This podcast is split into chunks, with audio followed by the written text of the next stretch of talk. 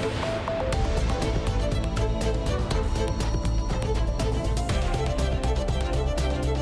Quinta-feira, 22 de junho, está a começar o Portugal em direto. Quais são os temas em destaque, Cláudia Costa? Olá, boa tarde. Olá, boa tarde, Augusto. Os protestos contra a falta de acesso a uma habitação digna e adequada voltam a sair mais logo à rua, desta vez na Baixa de Lisboa. O movimento Casa para Viver, que organiza a concentração, relata casos de pessoas que estão desesperadas para conseguir pagar a renda ou o empréstimo bancário. Algumas passaram mesmo a morar em barracas ou em pensões pessoas que têm nome, têm rosto e uma história para contar.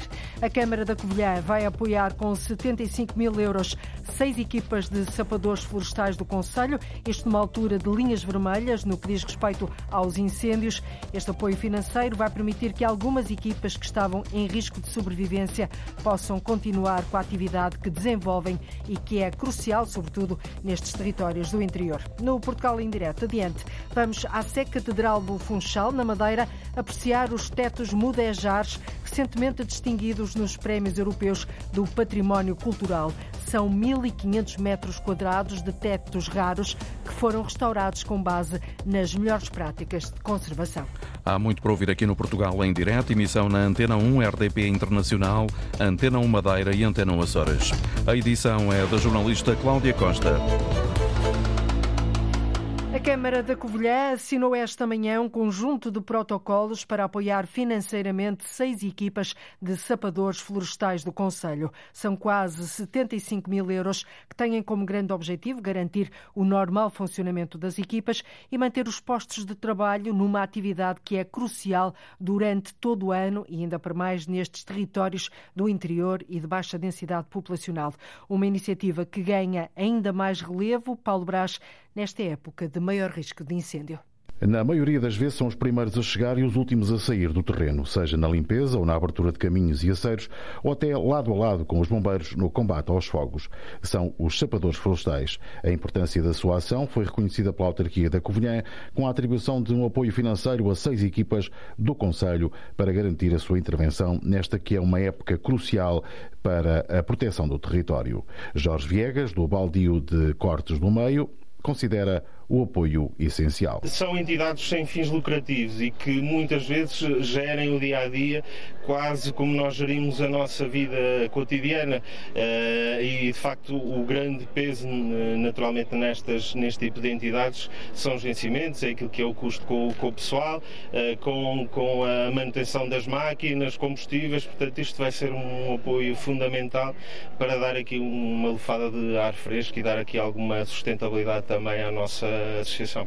Da mesma forma, pensa Nuno Lourenço, da Associação de Produtores Florestais Queiró. O sapador florestal é uma atividade difícil, exigente, eh, que requer equipamento de proteção individual adequado, formação adequada e é a nossa preocupação também eh, lutar pelo trabalho digno destes homens e mulheres que no território nacional, não só no Conselho da Covilhã, eh, desempenham esta função. Por isso, a autarquia atribuiu quase 75 mil euros repartidos pelas seis equipas, por forma a ajudar a dar continuidade a uma atividade cuja missão é manter limpa a floresta para prevenir contra os incêndios. Um trabalho muito valorizado pelo autarca Vítor Pereira. Um, um incentivo, um agradecimento e sabemos que podemos contar sempre, eh, porque temos sempre contado, independentemente dos apoios existirem ou não. Nas horas difíceis, os sapadores têm estado com os bombeiros, têm estado com as populações e estão sempre a ajudar nos sítios mais críticos, nos pontos mais críticos, para que os incêndios não tenham consequências mais graves do que aquelas que têm tido. Uh, e elas precisam de se modernizar, precisam de adquirir equipamento uh, e isso é fundamental, esse equipamento, uh, estar a apoiá-los também a eles na ação que desenvolvem diariamente. Uma importante parceria que se inicia no primeiro dia de verão com temperaturas mais elevadas e com o fantasma dos incêndios a bater-nos à porta. E estes 75 mil euros eh, são para garantir o normal funcionamento das equipas florestais e manter os postos de trabalho numa atividade que é crucial durante todo o ano, mas particularmente nesta época de maior risco de incêndio. A videovigilância do Porto começou a funcionar esta manhã às 7h45. Nesta primeira fase, 79 câmaras topo de gama vão vigiar a zona entre a Rua da Constituição até à Ribeira. Em breve, e já numa segunda fase, serão mais 117 câmaras num território mais vasto. O investimento da autarquia do Porto ronda os 4 milhões de euros, vai garantir ainda os contratos de manutenção. O serviço de videovigilância está nas mãos da PSP. É o único sistema do país em que as câmaras filmam num ângulo de 360 graus. Alexandra Madeira. É uma vontade de há muito concretizada. Já estão a ser visionadas as imagens das novas câmaras de videovigilância na cidade do Porto, nesta primeira fase instaladas na União de Freguesias do Centro Histórico de Sedufeita à Ribeira do Porto. Para o autarca Rui Moreira foi ouvir a PSP para perceber por onde se começava. Foi a PSP que identificou os territórios foi. e foi a PSP que fez as recomendações locais. Depois eles são adequados em função de se temos postes, se temos onde prender as câmaras, elas têm que ser presas, não é? Tem que haver ligação depois à fibra óptica que nós temos nas ruas, já é uma grande vantagem, temos uma grande rede de fibra óptica que é nossa, temos a vantagem de não ter que comprar fibra óptica lugar. 7 mil quilómetros. 7 mil quilómetros na cidade. Rui Moreira dá conta de situações simples em que as filmagens vão providenciar pistas para serem resolvidas. Em várias cidades, e não foi, felizmente nunca foi o nosso caso, tem havido riscos assimétricos, aquilo que se chama, por exemplo, o terrorismo, em que este tipo de equipamento é útil, mas é útil para coisas muito mais simples, como, por exemplo, para casos de, de vandalismo, em que nós temos tido no Porto, por exemplo, o roubo de estátuas que desaparecem e para serem derretidas. A partir de hoje é olhar aos postes à procura da Câmara, mas a Superintendente Paula Peneda, do Comando Metropolitano do Porto, da PSP, informa que os avisos estão em todo o lado não há câmaras camufladas. É obrigatório. é obrigatório. Quando for a caminhar pela rua, vai ver onde diz esta zona está coberta por videovigilância. É obrigatório isso acontecer. São 79 câmaras já instaladas com filmagens a 360 graus visualizadas por agentes da PSP que receberam formação para estas funções. Efetivamente, a videovigilância não se vai sobrepor ah, à presença policial, obviamente, mas será um instrumento complementar que vai aumentar a nossa operacionalidade e vai aumentar a nossa eficácia.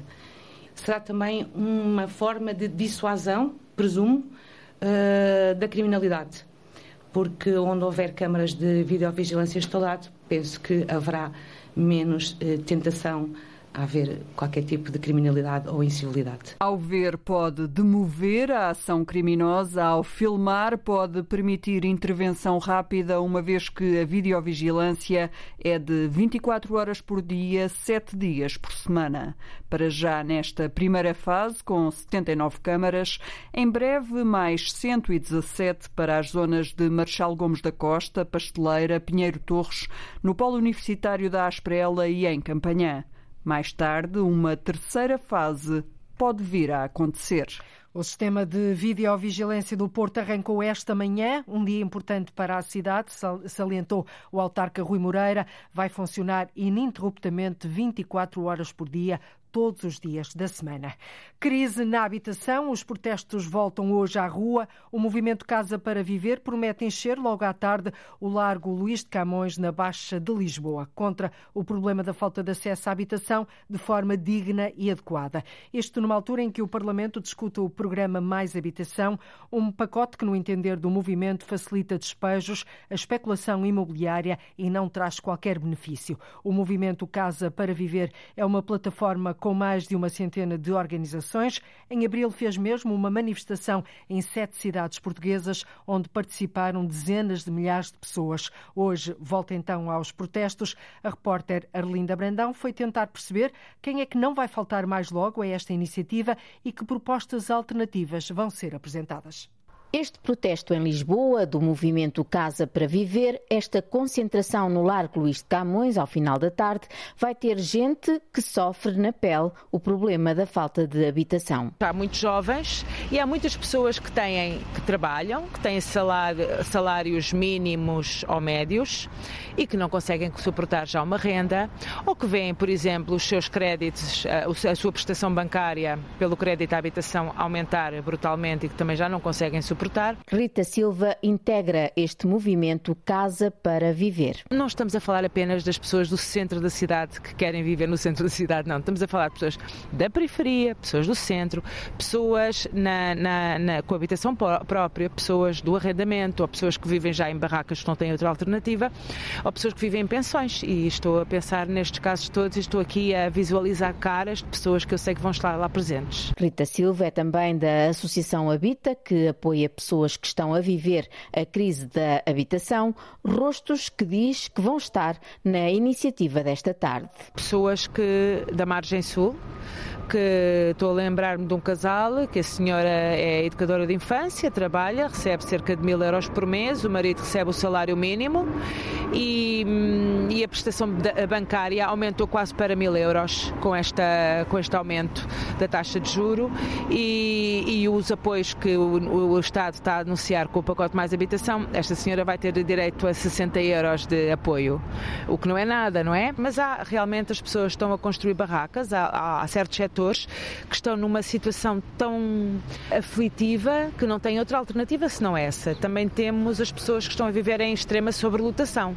Isso está a acontecer, por exemplo, muito na zona de Queluz, Queluz Belas, há ali uma grande concentração de pessoas que já partilham casas, várias famílias na mesma casa. Mais logo, o movimento Casa para Viver volta a protestar em Lisboa para que os políticos e decisores ouçam a sociedade civil. Esta plataforma, ela vem colocar alternativas mais uma vez fazer pressão para que os partidos na Assembleia da República e o Governo tomem em consideração as propostas que a sociedade civil está a colocar, é defender propostas alternativas equilibradas que venham regular este mercado e parar com a especulação e resolver o problema da habitação agora. Defendem propostas alternativas, dizem que há soluções, mas que é preciso haver coragem e vontade política para as concretizar para combater a crise da habitação no país. E a manifestação sai à rua mais logo, às seis da tarde, no Largo Luís de Camões, na Baixa de Lisboa, contra o problema da falta de acesso à habitação de uma forma digna e adequada. Um protesto de apicultores de vários pontos do país marcou esta manhã o arranque do Conselho de Ministros. O governo está hoje reunido em Évora. Os produtores queixam-se da falta de apoios a este setor em particular, sobretudo no que toca à seca. Ora, precisamente por causa da seca severa, Portugal vai registrar um dos piores anos de sempre na produção de cereais. É a previsão do Instituto Nacional de Estatística em relação à campanha de outono e inverno. A falta de água está a penalizar as pastagens, o que também terá impacto na criação de gado. Entrevistado pela jornalista Cláudia Aguiar Rodrigues, o presidente da CAPA, Confederação de Agricultores de Portugal, Luís Mira, descreve a situação dos agricultores como dramática.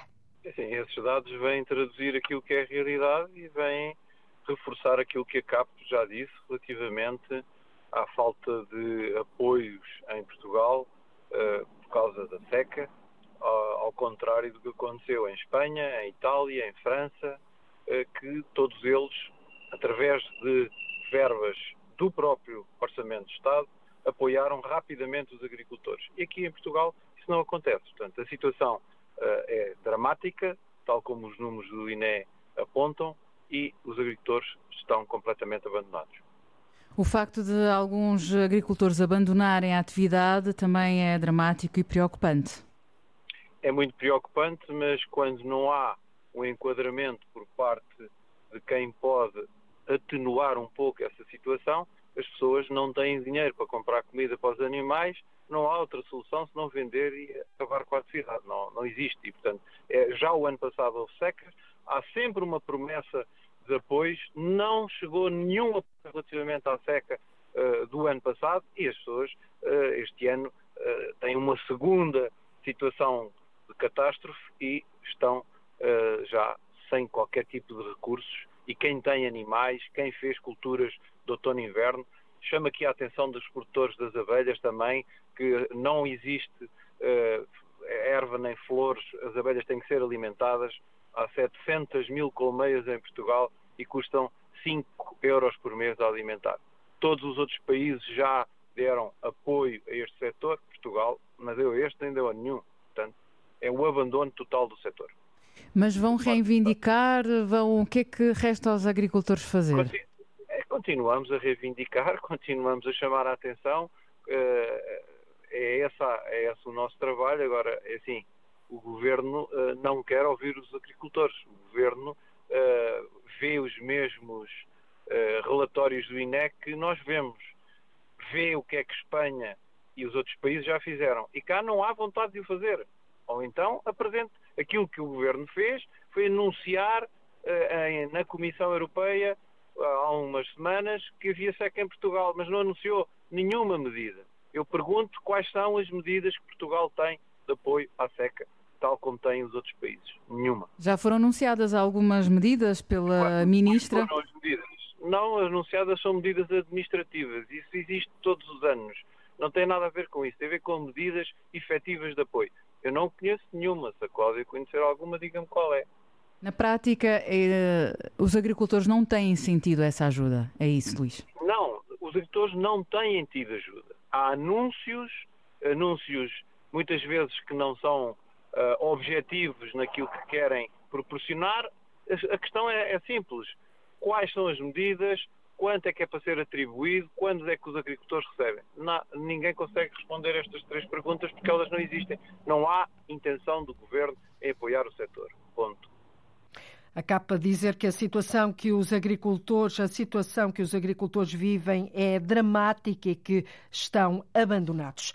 O Plano de Eficiência Hídrica do Alentejo prevê a implementação de mais de quatro dezenas de medidas destinadas à agricultura. O plano foi anunciado ontem pela ministra Maria do Céu Antunes, está hoje a ser discutido no Conselho de Ministros que decorre em Évora, pretende resolver o problema precisamente da falta de água. As medidas mais urgentes passam por intervenções na zona do Rio Mira e a construção de uma dessalinizadora.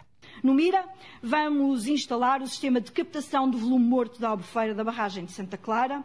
Vamos construir reservatórios artificiais intermédios, modernizar e reabilitar a rede de distribuição deste aproveitamento hidroagrícola no montante de 30 milhões de euros. Ainda no Mira, propomos com uh, uma parceria eh, com os privados, com os agricultores, a instalação de uma desalinizadora que pode rondar os 50 milhões de euros. Mas também aqui próximo, no Chevra, vamos construir a rede de transporte e distribuição de água para rega no montante de mais um quarto uh, de, de, um investimento bastante uh, significativo que já uh, foi feito. Falei do roxo, não posso deixar de falar do roxo sempre, eh, que eh, vamos modernizar os blocos de rega gravíticos e reabilitar o canal, o canal condutor com um investimento de quase 50 milhões de euros. E, por fim, mas não menos importante, aqui podermos assegurar no EFMA o alargamento e as ligações a Reguengos, a Messejana e Monte da Rocha e à Vidigueira, num total de 125 milhões de euros. A Ministra da Agricultura diz que o Plano de Eficiência Hídrica do Alentejo prevê um investimento de cerca de mil milhões de euros. Aqui no Alentejo, nós podemos contar com 41 medidas para a agricultura. Um investimento previsional na ordem dos quase mil milhões de euros, em que 79% está associado a medidas do setor agrícola, que quer poupar 12% dos consumos nos aproveitamentos hidroagrícolas coletivos. Estes que nós temos a obrigação de estender em todo o país, porque é com estes aproveitamentos coletivos que nós conseguiremos ser mais eficientes e promover uma agricultura sustentável. O investimento em eficiência hídrica em ano de seca severa vai beneficiar a agricultura e ainda o turismo e o abastecimento público no Alentejo.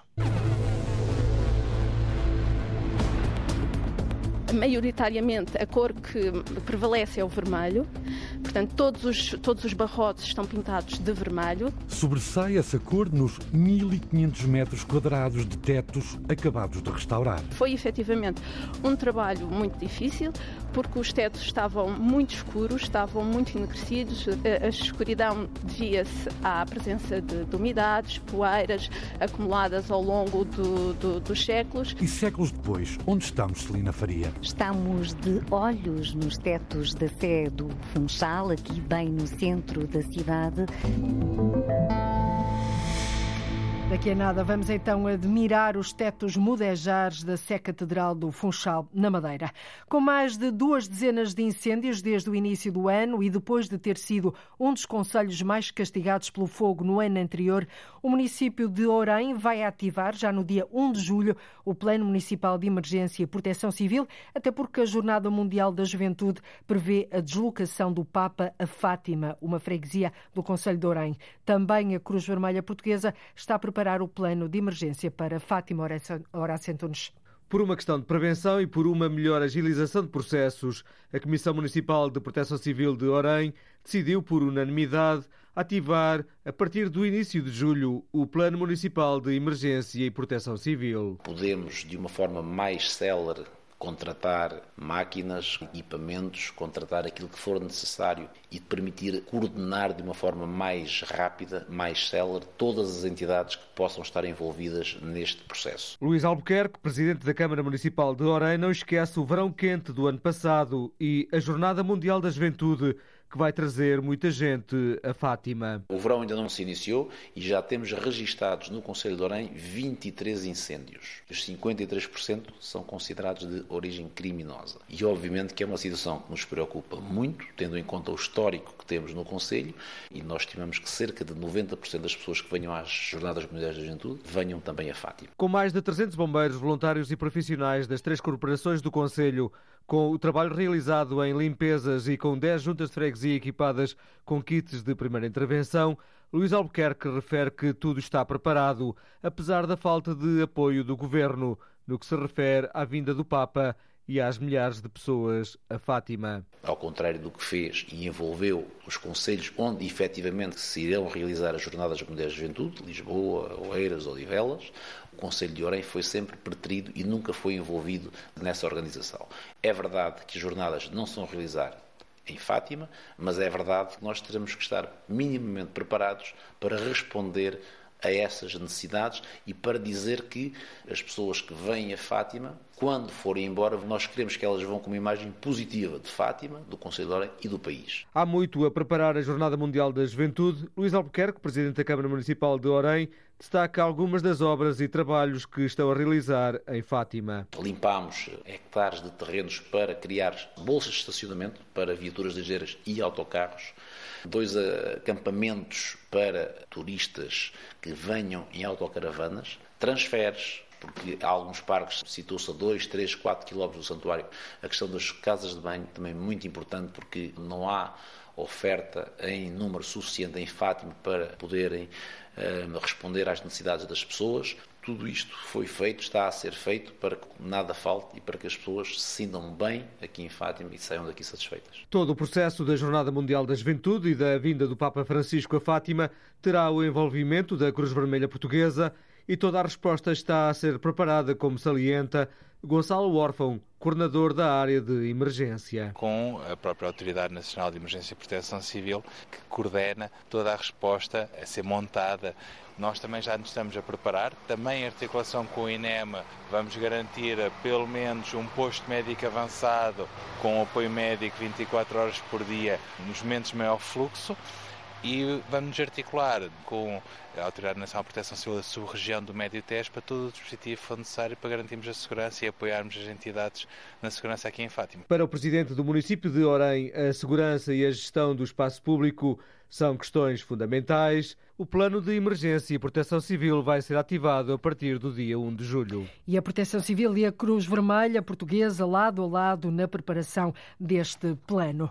Qualidade é o pedido feito pelos hoteleiros ao Governo Regional da Madeira em relação à Escola de Hotelaria da região. A partir do dia 1 de setembro, a escola regressa à gestão pública, isto depois de alguns anos concessionada a privados. Os hoteleiros veem a mudança com bons olhos, até porque o turismo é uma grande fonte de receita da região. Marco António Souza. Mais de uma década depois, a Escola de Hotelaria e Turismo da Madeira regressa à gestão pública, uma transformação que pode trazer muitas vantagens para o setor, considera António Trindade, do Grupo Porto Bay. É uma ação particularmente positiva, dado que numa esfera de setor público pode-se medir melhor quais são as necessidades e as relações que que tenham de haver entre a própria escola e o, e o setor Sérgio Costa, do grupo de Views, espera que a mudança devolva qualidade à formação disponibilizada pela escola. Que exista novamente uma visão, como houve há anos atrás, em que fomos buscar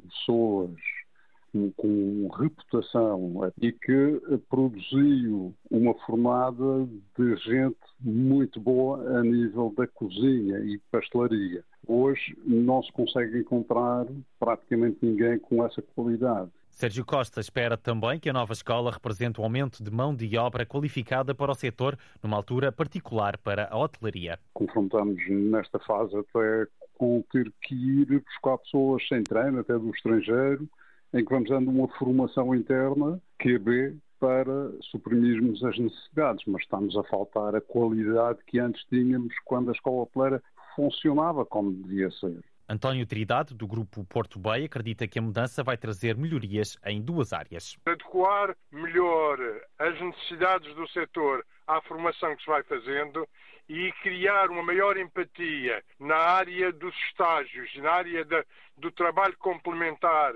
entre a hotelaria e a escola, são os dois pontos fundamentais que julgo que um entendimento numa base de escola gerida pelo setor, pelo setor regional, pelo setor público regional, pode dar melhores, melhores resultados. Reações à integração da Escola de Hotelaria e Turismo na rede pública de ensino da região. A escola passa à esfera pública a 1 de setembro. E com este regresso da Escola de Hotelaria à rede pública de ensino, o Governo Regional da Madeira prepara-se para investir entre setembro e dezembro 1,2 milhões de euros. A escola vai ter uma nova orgânica, novos protocolos e apostar na qualidade. A Igreja Romântica de São Pedro de Ratas, na Pova de Varzim, ficou novamente de fora da intervenção do Estado. O monumento, considerado património nacional, apresenta vários sinais de degradação, precisa de obras urgentes, só que na nova lista de obras a fazer em monumentos nacionais, esta Igreja Romântica ficou, ficou assim de fora dos planos do Estado. A autarquia não compreende, lamenta a decisão. O vice-presidente da Câmara da Pova, Luís Diamantino, ouvido o Planteno 1, diz que a Câmara está disponível para ajudar a resolver o problema, mas parece que não é tida nem achada. Nós estamos aqui, não sabemos se o que é que devemos fazer, porque se dois organismos do, do Estado, do mesmo Estado, remetem um para o outro eh, a necessidade de se fazer essas obras, eh, e a Câmara Municipal dispôs-se aqui também a, a ajudar, como já fizemos com o aqueduto, que é outro monumento que temos aqui eh, na, no nosso Conselho, nós estamos disponíveis para isso. Só que tal não acontece. Neste momento significa que nós estamos a pressionar. E é isso, é, é isso que, só é isso que podemos fazer neste momento. Porque não nos pedem nada mais, eh, dizem-nos, tomam conhecimento, tomam conhecimento e dizem que são os outros que têm que fazer isso. A Câmara da Pova de Varzim espera que a situação seja resolvida rapidamente, de modo a preservar um património nacional. A Igreja Românica de Rates necessita de obras urgentes e, para isso, é preciso que o Estado intervenha. A igreja é visitada diariamente por centenas de peregrinos do Caminho de Santiago e é palco do ciclo de música sacra e do Festival Internacional de Música. Uma da tarde, 43 minutos em Portugal continental e na Madeira, menos uma hora nos Açores. E vamos agora, precisamente, dar no salto até à Madeira. Os tetos mudejares da Sé Catedral do Funchal foram recentemente distinguidos nos Prémios Europeus do Património Cultural pela Comissão Europeia e a Europa Nostra, que é representada em Portugal pelo Centro Nacional de Cultura. E este ano, 30 projetos de 21 países europeus foram reconhecidos. O restauro dos raros tetos de estilo mudejar com 1.500 metros quadrados, foi realizado com base nas melhores práticas de conservação, envolveu uma equipa interdisciplinar de profissionais de várias nacionalidades. A jornalista Celina Faria foi até à Catedral, falou com uma arquiteta e também com uma historiadora da Direção Regional de Cultura da Madeira, de olhos postos na beleza dos tetos, que são únicos em Portugal. Estamos de olhos nos tetos da Sé do Funchal, aqui bem no centro da cidade. Olhando estes tetos, vemos vários tons, tons escuros e tons claros. Filipa Abrantes é arquiteta da Direção Regional de Cultura na Madeira, acompanhou todo este projeto de restauro. Olhando para estes 1.500 metros quadrados de tetos na Catedral do Funchal, vemos que as cores estão brilhantes, mas antes não estavam assim. Não, efetivamente, nós quando iniciamos este projeto eh, foi em 2014 a 2015, quando a equipa de, de, conservação e restauro do Laboratório José de Figueiredo se encontrava no Funchal a fazer o restauro do retábulo da Capela Mor da sede do Funchal e que aproveitamos para vir aqui, até aqui onde nós estamos, no Coro Alto, para fazer alguns testes eh, de limpeza do teto. Portanto, isto foi só a, primeira fase, portanto, foi a preparação do projeto, que só foi possível uh, iniciar com a aprovação da candidatura a fundos comunitários em 2019. Foi aí que lançamos o concurso e que foi ganho por uma equipa de Viana do Castelo, que é uh, o Ateliê Santiago de Conservação e Restauro, que vieram para a Madeira fazer. Foi efetivamente um trabalho muito difícil, porque os tetos estavam muito escuros, estavam muito enegrecidos, a escuridão devia-se à presença de, de umidades, poeiras acumuladas ao longo do, do, dos séculos, gordura de, do fumo das velas e algumas uh, intervenções menos, uh, menos conseguidas realizadas so, sobre os tetos. Quantas pessoas trabalharam neste difícil e demorado processo? Pronto, a equipa foi alterando, não é? Até porque apanhamos o, eh, o Covid, eh, a pandemia. No total, calculamos que tenham sido cerca de 36 profissionais que estiveram aqui a trabalhar, maioritariamente conservadores restauradores, com licenciatura na área, mas também tivemos carpinteiros e pessoal que foi necessário estar presente para dar apoio. Olhando para este teto, vemos que é de madeira escura, de madeira de cedro da Ilha da Madeira. Exato. Foi fácil recuperar estes tetos uh, usando esta madeira? Sim, sim, a madeira que cá está é toda original está em excelente estado. Tivemos apenas que reforçar alguns barrotes, muito poucos, e preencher algumas falhas de madeiras que uh, caíram ou estavam muito uh, apodrecidas, mas que foi muito pontual. Deste local onde nos encontramos, frente ao grande órgão da Sé, podemos ver que há várias tonalidades de cores, mas para quem nos estiver a ouvir, quantas cores têm os tetos da Sé do Funchal? Portanto, maioritariamente a cor que prevalece é o vermelho. Portanto, todos os, todos os barrotes estão pintados de vermelho. Um, depois, o o que o que tem mais vida é o branco, não é? Mas isso porque pelo reflexo da cor e que realmente marca toda a geometria deste teto. Mas temos uh, verdes, azuis, amarelos. Uh, nós temos as principais diferenças entre o, nos tetos que têm a ver com as naves laterais, a nave central, o transepto, o lado norte e o lado sul, é que nas naves laterais não existem elementos dourados e nas, na nave central e nas, no transepto, quer do lado norte, quer do lado sul, existem elementos dourados que são os que nós chamamos espinhas. Como é que descreve o trabalho que cada profissional fez uh, minuciosamente nesta Catedral do Funchal? A começar pelo carpinteiro, que foram, foram excelentes. Eles tiveram um, um, trabalho muito minucioso porque havia peças de madeira que tinham seco repostas e que eram muito pequenas. É quase um trabalho de orvisaria. E depois o trabalho da equipa de conservação e restauro, que teve a ver com a limpeza, a, a cotonete, como já se sabe, não é? De toda esta superfície que isto demora muito tempo, é preciso muita paciência, numa posição muito muito desagradável, porque estão sempre a olhar para cima, com os braços levantados, durante horas. Curiosamente, como nós estávamos a recuperar os tetos, uh, fomos uh, os pintores, ao retirarem a tinta, uh, a fita de, de, pintor dos arcos, verificaram que por baixo deste marmoreado nas pontinhas aparecia dourado. E então ficamos muito curiosos, não é?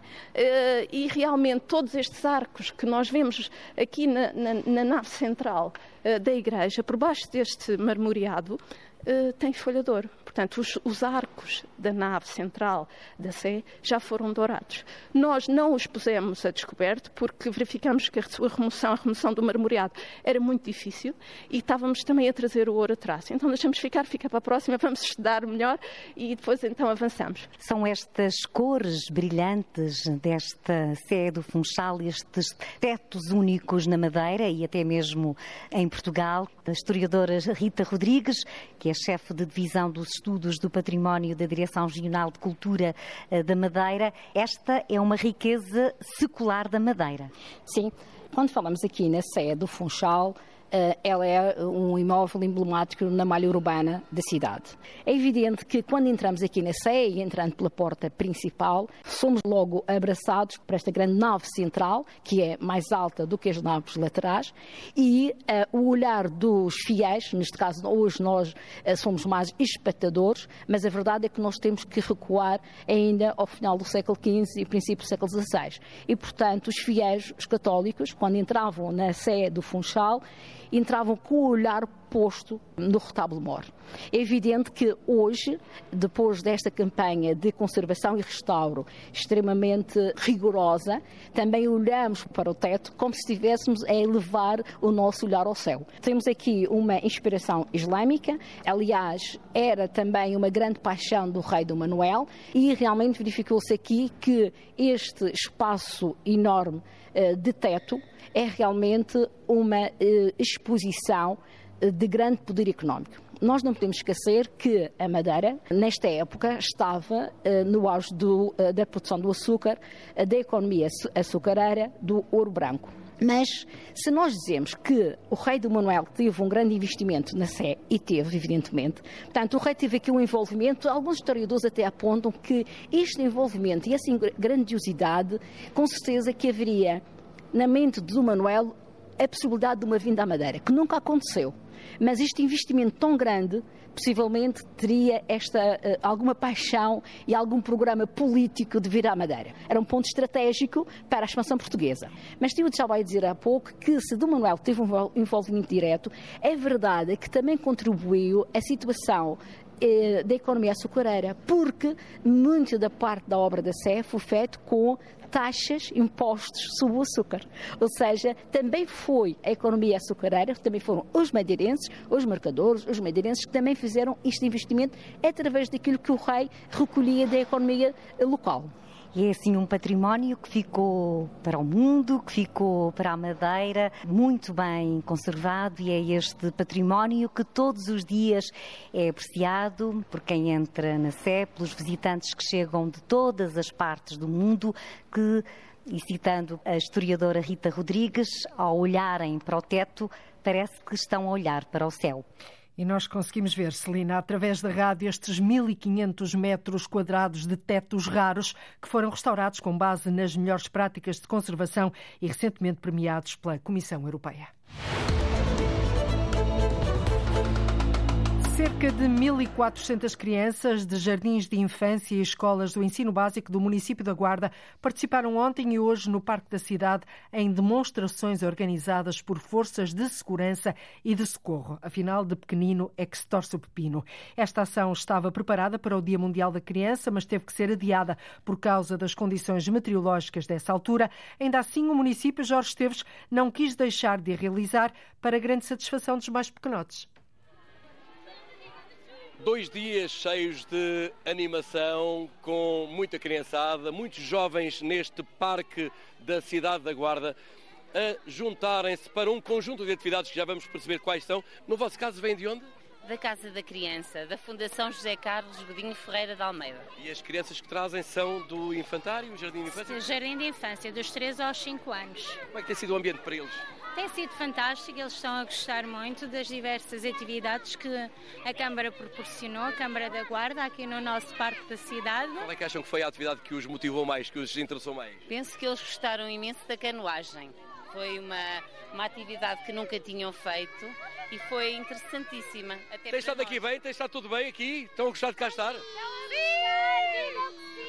A normal resposta das crianças que uh, diz que não mentem o município da Guarda promoveu estes dois dias, estavam adiados, é verdade, numa celebração que ainda vem daquilo que seriam as comemorações do Dia da Criança, mas que o município da Guarda não quis deixar de fazer, o São Pedro não ajudou da outra vez, mas agora está a permitir que haja este tipo de atividades eh, bastante variadas. Nós já fomos crianças, hoje são os nossos filhos, amanhã os nossos netos. É muito importante que durante este, estes dois dias, digamos assim, nós tínhamos tido aqui uh, cerca de 1.400 crianças uh, nesta grande festa de, do Dia Mundial da Criança. Que há animação, mas também pedagogia, ensinam-se coisas é que verdade. fazem parte da vida. Estamos é? muito gratos às forças policiais, aos bombeiros voluntários, aos sapadores, à GNR, à PSP, à Cruz Vermelha, aos escuteiros, enfim, para que possamos ter melhores práticas ambientais, melhores práticas em termos de segurança e, quem sabe, amanhã haja aqui novos recrutas para todas estas forças. É muito importante nós conseguirmos fazer esta associação e um dia muito divertido para todos eles. Também a mostrar as valências deste Parque da Cidade, que aqui está com várias hipóteses de ser usufruído. Sim, este Parque da Cidade, que sofreu uma remodelação há poucos anos, de facto está no centro mais central da nossa cidade, tão bonito que é e deve ser uh, fruído por todos nós cada vez mais. Ainda assim, com alguma visita da chuva, mas que não impediu esta festa, que também teve a Polícia de Segurança Pública, que fez com os seus meios sinotécnicos, com os seus binómios homem-canídeo, demonstrações que eh, são sempre, eh, Sr. Comissário Luís Neves, motivadoras de interesse por parte deste público. Isto é sempre uma boa forma de chegarmos ao, ao pé das crianças, de interagir com elas, de captar a atenção delas durante muito tempo. Tivemos hoje o prazer de ter aqui connosco o Grupo Operacional Sinotécnico da Força Destacada da UEP do Porto, que colabora connosco eh, na medida do possível em fazer estas ações para as crianças e que nos ajuda muito, nomeadamente no nosso programa da Escola Segura, a interagir com as crianças e não só com as crianças, mas também temos aqui pessoas com necessidades especiais e também trabalhamos com os idosos diariamente. Isso é sempre uma boa ajuda para nós. A Polícia de Segurança Pública, uma das instituições que estiveram envolvidos nesta demonstração aqui neste Parque da Cidade durante estes dois dias de grande atividade em que as crianças puderam celebrar num dia como os outros aquilo que é sempre o seu dia, porque todos os dias são dias da criança, naturalmente, e o município da Guarda quis assim honrá-los com estas atividades que trouxeram toda esta animação à cidade mais alta do país. Até porque a brincar também se ensina e aprende. Jorge Esteves, 1.400 crianças da Guarda a participarem assim em atividades organizadas por forças de segurança e do socorro. Começam hoje as festas maiores na Ilha Terceira, nos Açores. As Sanjoaninas levam milhares de pessoas ao centro de Angra do Heroísmo, cidade património mundial da Unesco. Na Rua da Sé, às 10 da noite, tem início o famoso desfile do Séquito Real, Eduardo Mendes. Vai hoje para a rua o desfile do séquito real das São Joaninas. Angra, a fênix vigorosa do Atlântico, dá o um mote para o cortejo que marca a abertura das festas da cidade de Angra do Heroísmo. O cortejo é composto por cinco carros alegóricos. Um, os figurantes estão a rondar os 70 uh, figurantes. Um, cada carro representa uh, um momento marcante da história de Angra, representa também a própria cidade, alguns do, dos monumentos, dos edifícios que compõem a, cidade. O chão também roça um bocadinho na, na, própria história e tudo se compõe, tudo se complementa. Vasco Lima, coordenador do desfile, tudo se complementa com a história e a cultura de Angra, que apesar de ter um papel todos os anos, foca sempre pontos diferentes. Perceber o que é que se vivia na altura e o que é que se vive na altura mas uh, foi um levantamento, um levantamento, interessante, é algo que eu gosto muito, gosto muito de história e, um, e posso dizer que o, o próprio cortejo conta uh, alguns dos momentos marcantes da, da história da cidade de Angra. À concepção criativa junta-se o guarda-roupa. Este ano veio do imaginário de Marta Menezes. É um desafio muito grande eh, passa por contar a história, passa por uh, muita pesquisa também sobre as épocas em que a história se passava, tentar que o, o guarda-roupa uh, tenha referências da época, mas também coisas atuais. E, e é, é, um desafio e acho que é, é, um trabalho de equipa, tudo se complementa para contar esta história. Um trabalho onde tudo se complementa e que vai descer a Rua da Sé rumo aos Passos de Conselho esta noite pelas 22 horas. São as festas maiores da Ilha Terceira, nos Açores. As Sanjoaninas levam sempre milhares de pessoas ao centro de Angra do Heroísmo, cidade Património Mundial da Unesco. É tudo, nós voltamos amanhã a ligar o território de uma ponta à outra. Contamos com a sua escuta. Até amanhã, fique bem. Então, muito boa tarde e até amanhã. Termina aqui o Portugal em direto. Edição foi da jornalista Antena 1, Cláudia Costa. Amanhã mais a partir da 1h15 da tarde, hora de Portugal Continental.